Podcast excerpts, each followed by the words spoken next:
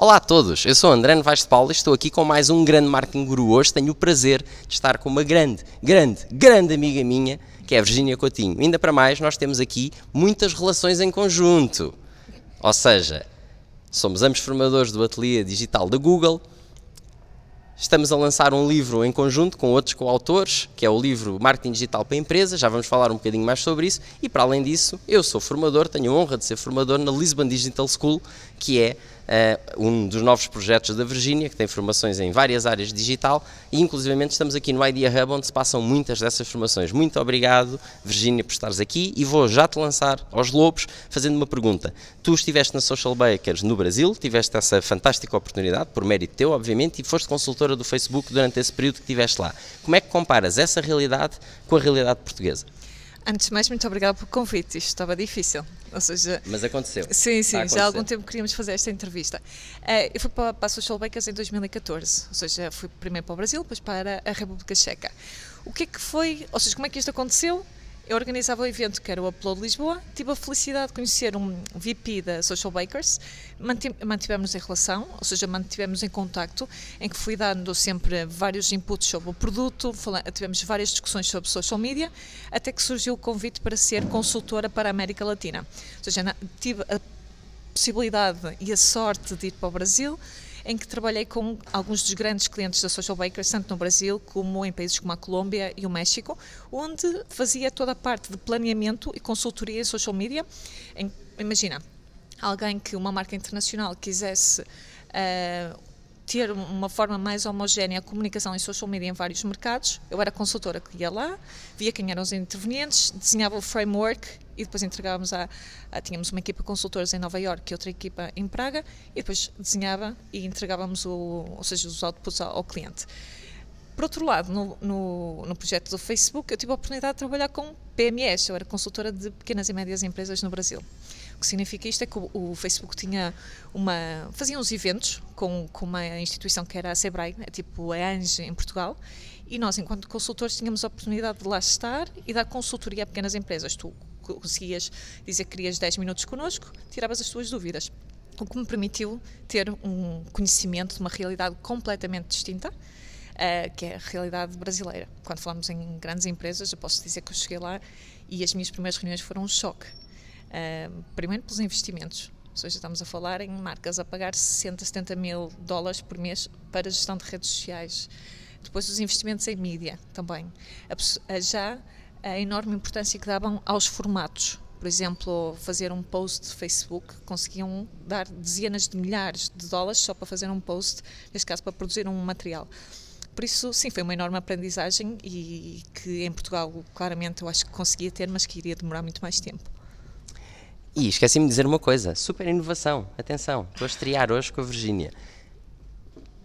Ótima experiência no Brasil, fantástico. Certo. Vais para Praga.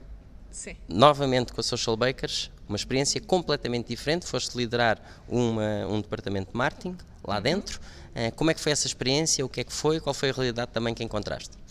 Uh, em Praga, eu tinha quatro departamentos dentro de marketing. Ou seja, nós tínhamos o marketing dividido entre duas pessoas.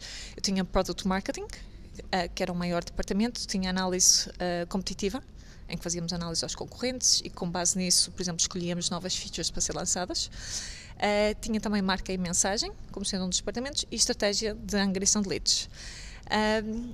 Foi muito interessante, até porque eu fiz coisas que nunca tinha feito, nomeadamente ao nível de product marketing. Estamos a falar num software uh, em que nós não só deveríamos facilitar e ajudar as pessoas a usar produtos social bakers, por exemplo, fazia análises de que há uma secção dentro do social bakers que apenas 5% das visitas vão lá. Porquê? tinha que perceber se não havia interesse naqueles conteúdos, se a navegação do site estava, uh, ou seja, se não era a mais correta, ou porque das pessoas realmente não, ou se as pessoas não sabiam que aquilo existia depois dava um conjunto de informações, tanto para o departamento de implementação, como também de materiais que nós podíamos fazer para ajudar as pessoas realmente a, a começarem a usar todas as features da Social Bakers.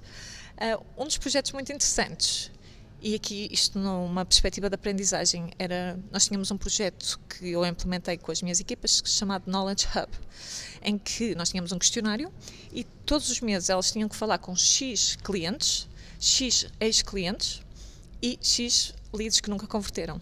Eu costumava dizer, uh, de alguma forma com em jeito de brincadeira, mas tenho aqui um fundo de razão, é que eu não quero saber o que é que os clientes, os nossos clientes, têm para dizer, porque eles estão satisfeitos. Quero saber é porque é que nós perdemos alguns e porque é que nós nunca ganhamos outros, principalmente se eles optaram por um concorrente.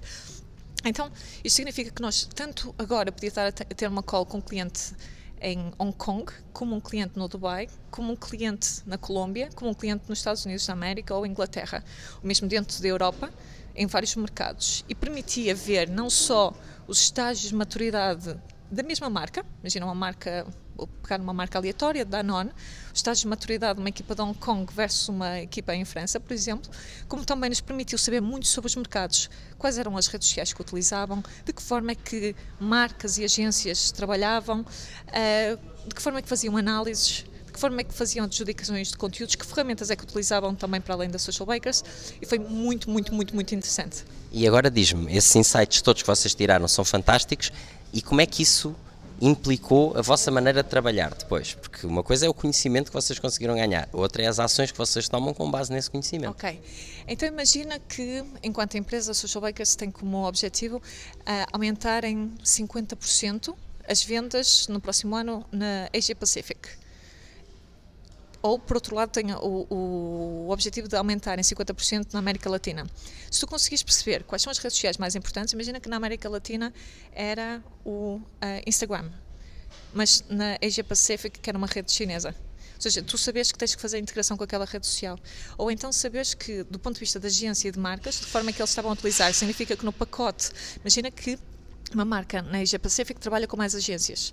Quando fazes um pacote para eles, saber que dá permissões a mais agências que é, é um fator adicional para eles conseguirem optarem pela social bakers. Ou seja, era no fundo pegar nestes insights todos para vermos de que forma é que se poderia melhorar o cliente, de que forma é que também em product marketing nós podíamos fazer mais materiais e de que forma é que nós deveríamos refazer os pacotes, como por exemplo, é diferente ter um concorrente que tem um preço similar ao nosso ou um concorrente que tem um preço quatro vezes inferior. E no fundo isto refletia-se tudo em vendas, em vendas, aquisição de novos clientes, em retenção e em upgrades. Voltaste o ano passado para Portugal, largaste essa aventura internacional, voltaste para Portugal e de rajada lançaste no mesmo ano dois projetos, ou praticamente no espaço de um ano, dois projetos, a Kutsaka, a Kutsaka e a Lisbon Digital School. Fala-nos sobre esse papel empreendedor e como é que se compara com o resto e quais é que são os desafios e quais é que são os passos disto tudo. Uhum. Eu acho que todo o meu percurso profissional, ou grande parte do meu percurso, é um percurso de empreendedorismo, ou seja, desde muito cedo que optei por ter os meus clientes. Uh, mal me licenciei e organizei o Upload Lisboa, em 2014 era um, evento de referência em marketing digital. E vai voltar a ser, porque vai voltar a existir. ou seja, este foi o último ano que foi organizado, ou seja, haverá uma nova edição para o próximo ano. Uh, como também Uh, ou seja, acabava sempre por apostar em projetos, mesmo estando na Social Bakers, eu fazia formações em paralelo, estava sempre atento ao mercado, ou seja, tinha, tinha sempre aquele bichinho de lançar as minhas coisas. Uh, um, quando regressei, a Kutsaka é um projeto social, o principal objetivo da Kutsaka era eu continuar ligada a Moçambique, onde estive a fazer voluntariado, e é um país pelo qual eu tive muito carinho.